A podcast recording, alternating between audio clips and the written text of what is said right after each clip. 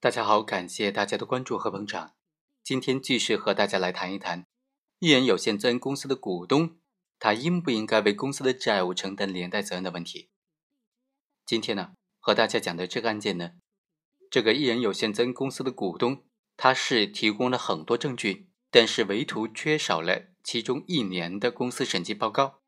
那像这样的举证状况，属不属于完成了举证责任呢？要不要为公司的债务承担连带责任呢？我们来看看，一审判决认为刘某应当为公司的债务承担连带责任。刘某就不服上诉，认为说他已经完成了举证责任，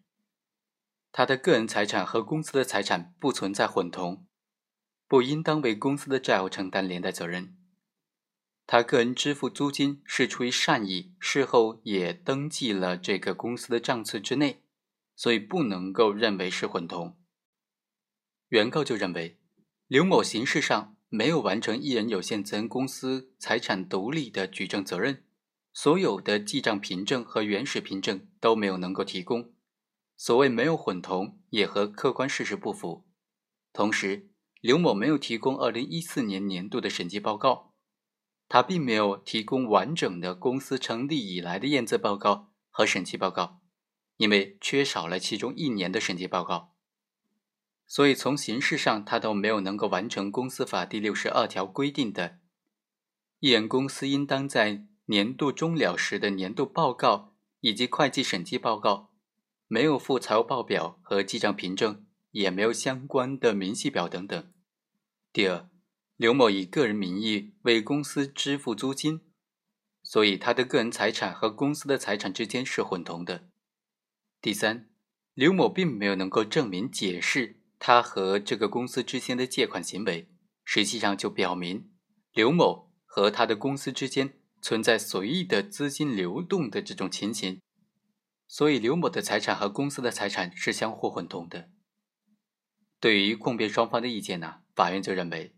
本案的争议焦点就是刘某作为这个公司的唯一股东，应不应该承担连带责任的问题。根据现有的证据。在刘某为这个公司代付租金这一环节呢，公司的还款等等账册记载以及财务凭证并非完整。尽管个别的财务支付不能够认定两者存在财产混同，但是法庭注意到，根据公司法规定，有限责任公司的一人股东，只有能够证明公司的财产独立于股东自己的财产的情况之下，才能够免除承担公司债务的连带责任。应该指出的是。本案的这个公司的一人有限责任公司的股东，他的证明责任是主动的，证明的范围涵盖了公司股东同期登记的经营期限之内，所以呢，根据现有的事实和证据，上诉人显然是没有能够完成这个证明范围之内公司财产独立性的举证责任，所以啊，就他单方提供的审计报告递交的这个年份也是不完整的。不能够认为他完成了举证责任的，因此本案的上诉人刘某应当为这个公司的债务承担连带责任。好，以上就是本期的全部内容，我们下期再会。